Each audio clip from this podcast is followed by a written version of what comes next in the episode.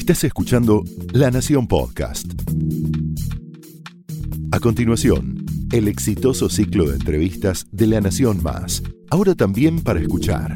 Esto es Conversaciones.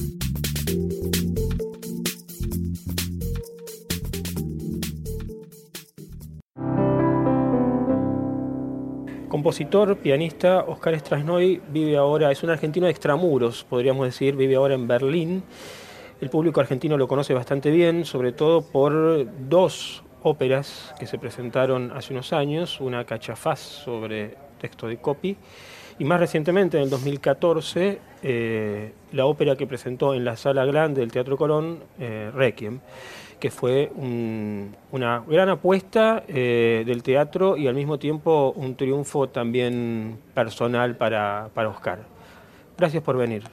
Gracias por recibirme. La última vez que hablamos fue hace un tiempo largo, o que mm. hablamos por lo menos en condiciones de entrevista. Profesionales. Profesionales. Eh, mencionaste un, un ensayo eh, que es bastante crucial para pensar también la música del siglo XX, o eso que llamamos música contemporánea, que Gandini solía decir que era un, error histórico.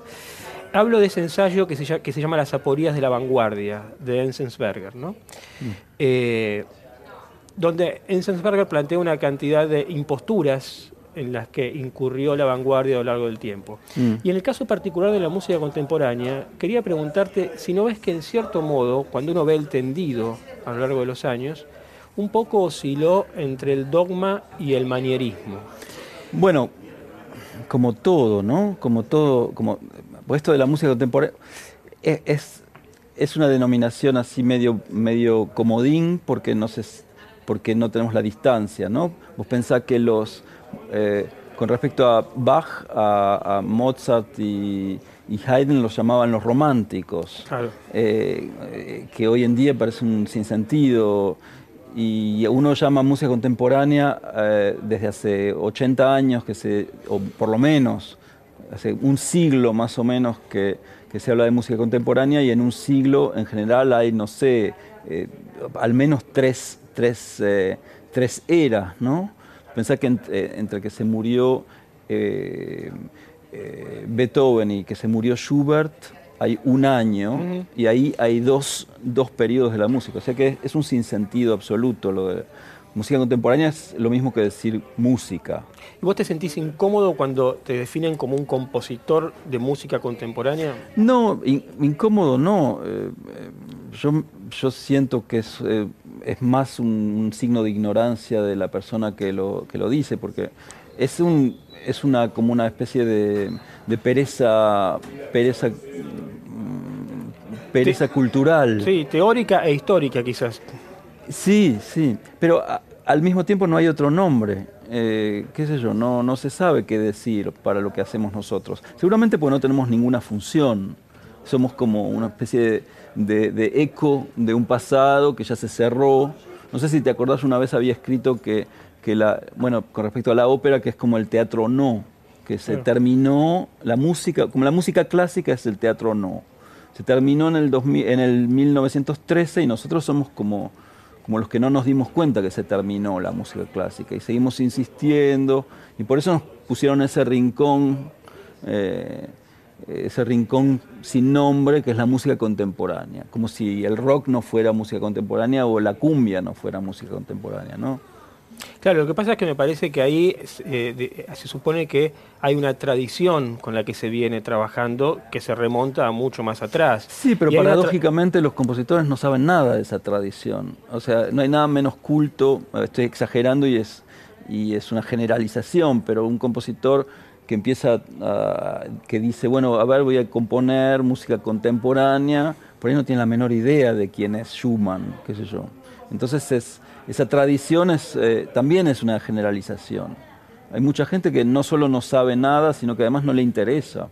Eh, entonces, lo de la tradición... Me acuerdo, perdón, me acuerdo que hay un artículo de, Adorno, creo que lo, lo, dice en el envejecimiento de la nueva música, hace un señalamiento en el mismo sentido, dice que la diferencia que existía entre, por ejemplo, eh, Schoenberg, Stravinsky, eh, Schoenberg, la segunda escuela de Viena y Stravinsky, y compositores eh, de la posguerra, mm. era que todavía en la primera mitad del siglo XX toda esa gente tenía un contacto con la tradición. Es decir, sabían, no sé, eh, eh, escribir un coral, por decirte algo. O tocar el piano. O tocar el piano, Bartók, cosa que o- luego Mm. ya no, no- no sabían ni, ni- ni importaba saber. Mm. Eh, en tu caso parece pa- suceder lo contrario. Vos tenés una conciencia bastante clara de, de- o una perspectiva histórica bastante clara, de la cual a su vez te, te servís muy frecuentemente. Mm. Eh, ¿Cómo ves esa especie de dialéctica entre pasado y actualidad, o entre pasado y novedad? Es, es difícil, eh, porque no sé hasta qué punto sirve y hasta qué punto eh, molesta. Eh, porque esto de la historicidad es un- también es un fenómeno muy moderno. Eh, los compositores antes conocían, conocían lo, eh, la música de su tiempo. Eh, es muy raro. Viste, por ejemplo, eh, hay un punto que, en que, qué sé yo, en que Schumann se acuerda de la existencia de Bach y empieza a hacer fugas en todas Claro. sus músicas que son horribles esas fugas y, y como que el historicismo en realidad complica más las cosas que otra cosa. Eh, Bach lo, lo redescubrieron 100 años más tarde. Nadie sabía que había habido un compositor genial, o sabían poner los músicos, se usaban para estudiar la- el contrapunto, cosas completamente antediluvianas, pero a nadie le importaba y de repente se descubrió el historicismo y eso hizo que, nada, que, que en vez de estar como muy inmerso solamente en una época, se, se- se piense como todo el como toda la era de la música escrita como una sola cosa. Yo lo- a mí me, me conviene pensarlo así. Yo prefiero pensar que la música contemporánea empezó con Monteverdi y, y ya se termina esta estafa de, de que la música moderna es, empieza eh, en el año 45. Es ridículo eso. Para mí no hay, no hay concierto más viejo, más polvoriento y más, eh, más fuera de época que el concierto de música contemporánea donde tocan un cuarteto de cuerdas eh, de, qué sé yo, de, de Boulez.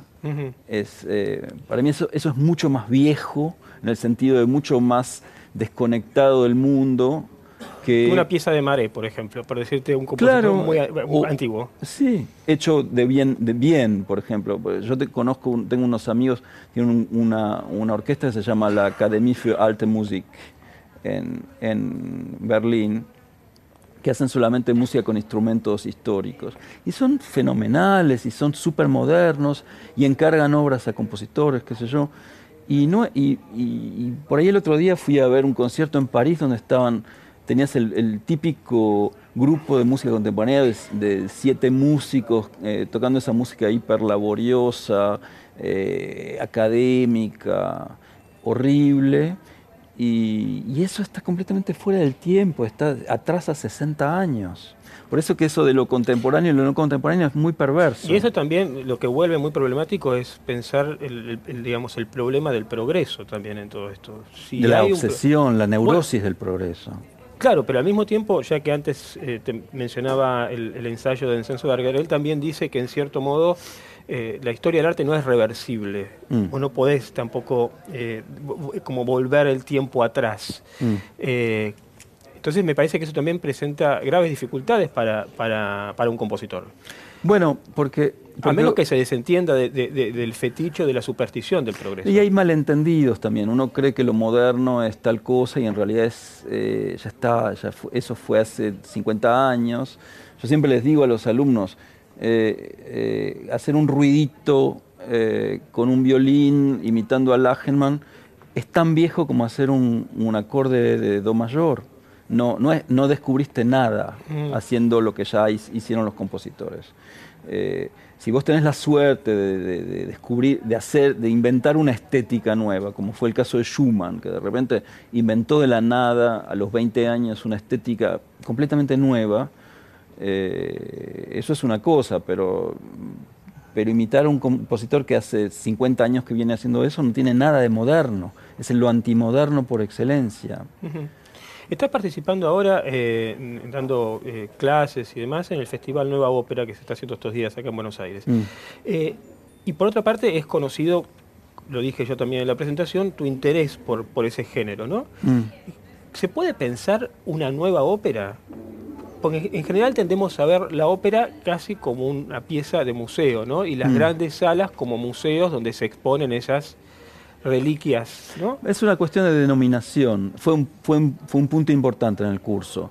Eh, ópera tiene como una cosa medio perversita, que es que escribir una ópera parece, te da prestigio. ¿viste? Es como que llegaste a un nivel de madurez musical donde podés a escribir una ópera. Claro, es un punto de la llegada. suma, la suma de todo tu conocimiento. Y eso, eso es, una, es una estafa, otra estafa más, ¿no? Eh, porque vos podés ser un pésimo compositor de música sinfónica y ser un gran compositor de ópera, como el caso de Wagner, por ejemplo, o ser un excelente compositor de música sinfónica o, o de cámara, etcétera, y ser un pésimo compositor de ópera como Beethoven, qué sé yo, como Schumann. Eh, y, y esto es lo mismo. Y viene esa cosa de prestigio de, ah, bueno, ahora voy a escribir una ópera y voy a- voy a eh, me van a tomar en serio. Y, pero es una cuestión de denominación. Es lo mismo que decir, ¿es posible escribir poesía ahora que no le interesa a nadie? Sí, por supuesto que es, pues, es posible. Es posible ser moderno, es posible eh, estar perfectamente en fase con tu e- época. Eh, depende de lo que hagas. Después, si vos haces de- el, el, el 500avo Orfeo o Medea, ahí eh, pro- probablemente, bueno, depende de cómo lo hagas, eh, no va a tener ningún sentido, pero yo creo que la renovación del, del género, que no murió porque muchos alumnos se interesan, Lejos de morir, está, parece haber queda como revitalizado. un nuevo auge, ¿no? Yo creo que más que nada hay que encontrar eh, temáticas eh, interesantes. ¿Y a vos por qué te interesó especialmente ese, ese, ese género? Si es que lo podemos llamar género. No A se me mí- ocurre otra otra. A mí, yo creo que a mí me interesa y, y- y- y le interesa a todo el mundo por una cuestión de, de casi de, de desamparo que dejó la música justamente de posguerra, como que se perdió una gramática común. ¿Viste? La música tonal tenía esa comodidad de que vos manejabas como una especie de abecedario que, conocía todo el mundo, vos, tu tía, el músico que la toca, etc. La música digamos, no contemporánea, sino la música postonal o atonal, eh, está inventando, eh, está a la vez que vas inventando tu música, el 90% de tu cerebro, lo- de tu energía se consumió en, en inventar el lenguaje mismo. Claro. Entonces ya ese lenguaje no está en común. Y lo que, la, la ventaja que da una, una obra con texto es que vos tenés al menos una vos tenés al menos un terreno común, que es el texto. Y yo creo, tal vez es una teoría completamente eh, eh, que no tiene ningún fundamento, pero yo lo creo, yo creo que, que el texto nos salva del, del desamparo que dejó la música al perder su, su, su terreno común, que era la tonalidad, que había encontrado una especie de lenguaje, ¿no? Creo que eso fue algo que también Alban Berg se- de lo que se dio cuenta bastante rápido. Claro. Se dio cuenta y se dio cuenta musicalmente porque su música era eh, siguió siendo tonal, ¿no? Siguió siendo medianamente tonal, o sea, atonal para toda la familia, podemos Claro, decir. sí, es para todo público. Claro, atonal para todo público, claro. Eh, Sí. Cada- y lo interesante además es que hablabas del texto y en general tus óperas mm, eh, parten de, de- de materiales eh, literarios, digamos, muy, muy poderosos, ¿no? Mm. Eh, Nemirovsky, estoy citando autores, ¿no? Mm. Faulkner, eh, Mangel. Eh, ¿Cómo es tu relación con la literatura en ese punto? Digamos, es una, es- es- cuando vos lees es una, es, una, es una relación interesada, es decir, lees buscando eh, a ver si esto da o no da para, para escribir, o sencilla, eh, para escribir música, digo, o sencillamente sos un lector eh, de peso completo eh, y a veces sucede que algo puede disparar una idea musical, pero si no... yo creo que es más eso y, y también es diálogo con gente, ¿no? Por ejemplo, eh, bueno, por supuesto que está eso de yo encontré eh, tal texto, el Faulkner, el Faulkner, por ejemplo, que hicimos acá, el, el Requiem, eh, es un texto que yo había leído hace muchos años y, me había parecido, me había sonado musicalmente posible. Y después discutiendo con el libretista nos pusimos de acuerdo en poder hacerlo. Y siempre es así. otras cosas son por encuentros. Por ejemplo, yo trabajé estos últimos años con, con, un, con un escritor alemán que se llama Christoph Hein.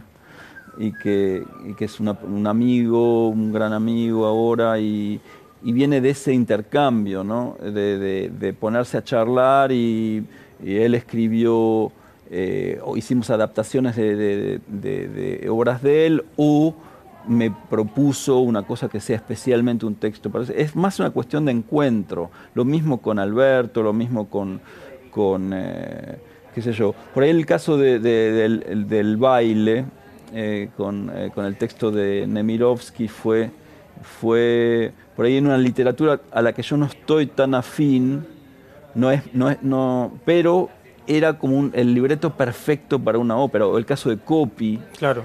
Eh, el caso de Cachafaz que vos nombraste, es como el libreto perfecto, y, más, y, y es un libreto yo creo que además, con toda modestia, yo creo que se que aumenta con, la con lo musical, como que la música le agrega cosas que, por ahí la lectura lo deja menos eh, evidente, ¿no? Pues la música tiene eso, de eso voy a hablar justamente en la clase con Schumann.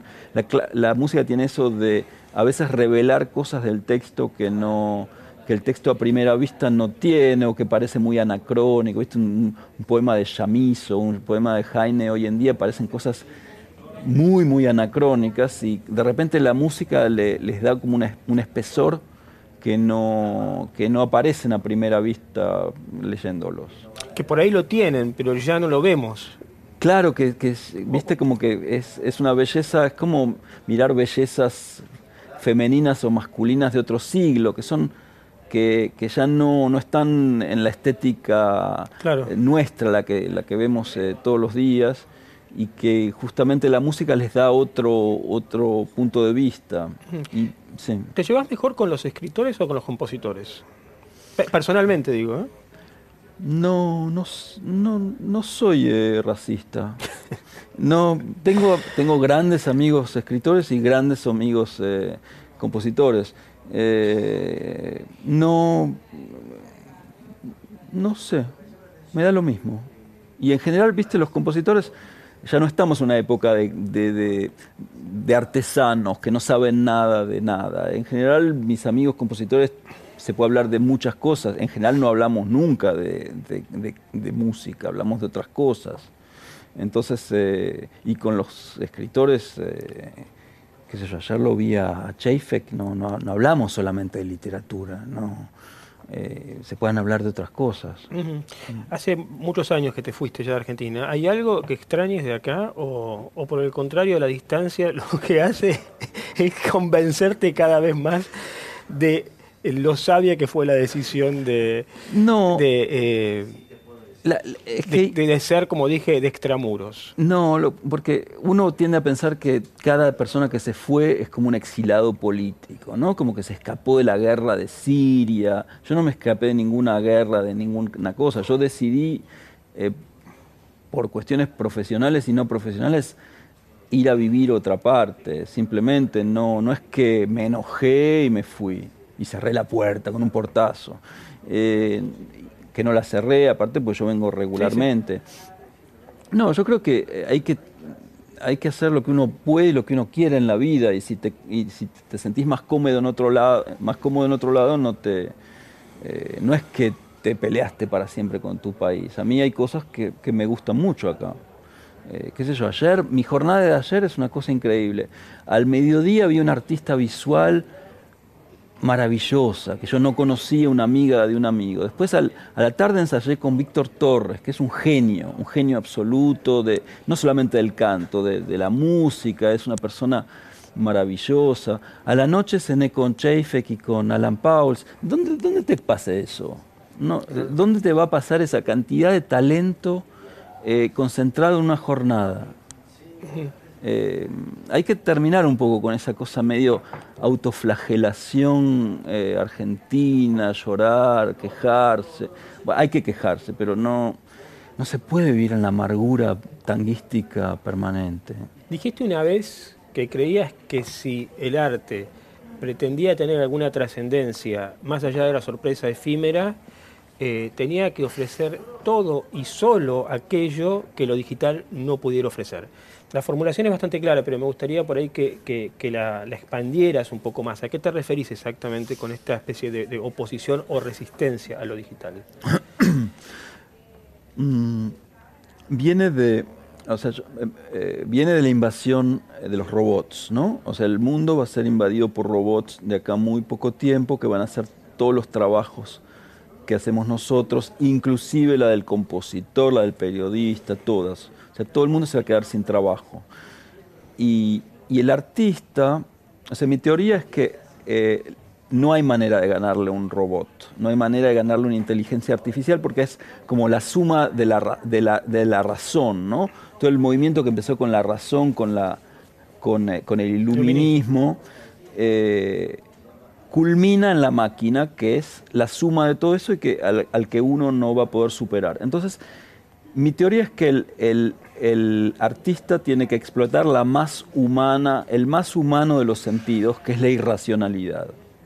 La irracionalidad nos va a salvar como artistas, no sé si como sociedad, pero como artistas nos va a salvar porque la máquina es incapaz de ser irracional, porque es la suma de la racionalidad. Entonces, eh, por ejemplo, yo, yo uso un ejemplo que me gusta, que es cuando Kasparov jugó con, no me acuerdo si era Kasparov, pero un gran ajedrecista jugó como contra la primera gran máquina de ajedrez, contra Deep Blue.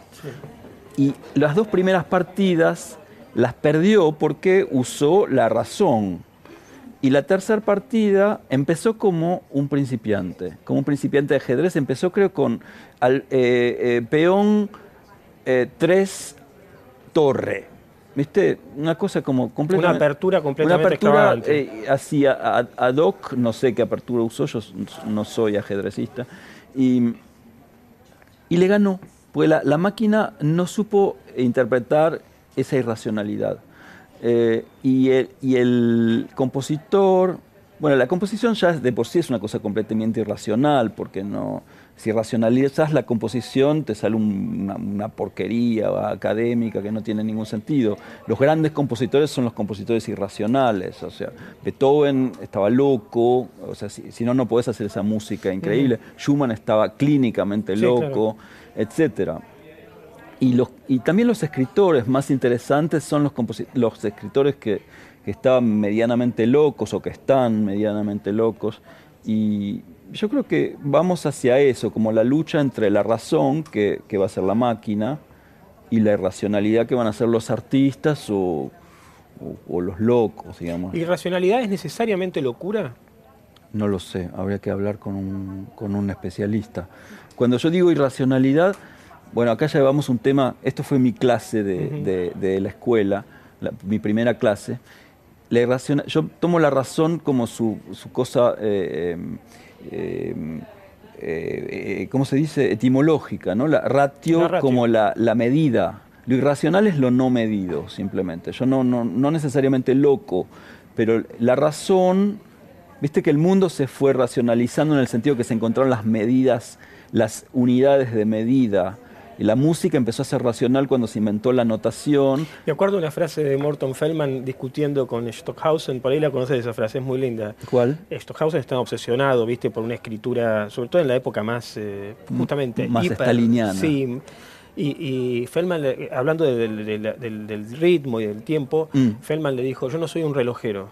Genial, es exactamente eso. Eh, porque vos fíjate que el, el reloj inventó el tiempo no es al revés. El reloj, en el año 1175, inventó el tiempo porque inventó el segundo. Las horas, las horas eh, de, antes del reloj eran irregulares. Estas horas nuestras, todas iguales, es una invención de la modernidad. La hora de invierno era más corta que la hora de verano, con los relojes solares. Entonces, todo va hacia una racionalización, es decir, una medida, ¿no? Y la música, por ejemplo, eh, era silábica antes. Y, con la invención de la notación se racionalizó todo en unidades de medida, pero hay culturas fantásticas, como por ejemplo, qué sé yo, la cultura japonesa, eh, con su teatro tradicional, que no, está todo medido. No, no es una música escrita en el sentido racional. O sea que hay posibilidades de desracionalizar la música haciendo cosas muy poéticas, volviendo un poco a lo que era la música en sus orígenes, es decir, eh, poesía, poesía, eh, eh, ¿cómo se dice?, declamada tan, tan, tan exageradamente que se vuelve música. Eso fue el origen de la música y, todavía hay culturas que siguen siendo... Tendríamos que ir un poco más atrás de la modernidad entonces. Es que la invención de la ópera, cuando vos pensás eh, cuando se dice qué revolucionarios los florentinos que en el año 1600 inventaron la ópera, ¿qué hicieron? Restauraron el teatro griego antiguo. O sea, un, acto de restauración se vuelve un acto de, de, revolución estética. Bueno, es que a veces la novedad consiste, o lo nuevo consiste en recordar algo olvidado. Exactamente, nadie inventa nada. Hay que terminar con esa cosa completamente neurótica de que, ay, yo inventé una nueva literatura que no existía antes de mí. Esto es mentira, esto es una cosa empresarial, marketinera para vender libros. Mm, y la música es lo mismo. Gracias, Oscar. Eh, eh, la próxima vez creo que no vamos a estar nosotros entonces. Va a haber algunos robots. Es que yo no soy yo, yo soy un robot. Ah, bueno, entonces ya, ya estamos. Eh, lo decimos al final. Estuvieron escuchando a dos robots. Gracias, Oscar.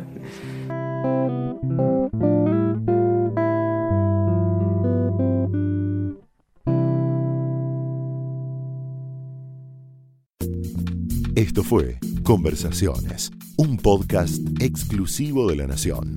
Escucha todos los programas de La Nación Podcast en www.lanacion.com.ar. Suscríbete para no perderte ningún episodio. Estamos en Spotify, Apple Podcast, Google Podcast y en tu reproductor de podcast favorito. Seguí escuchando La Nación Podcast.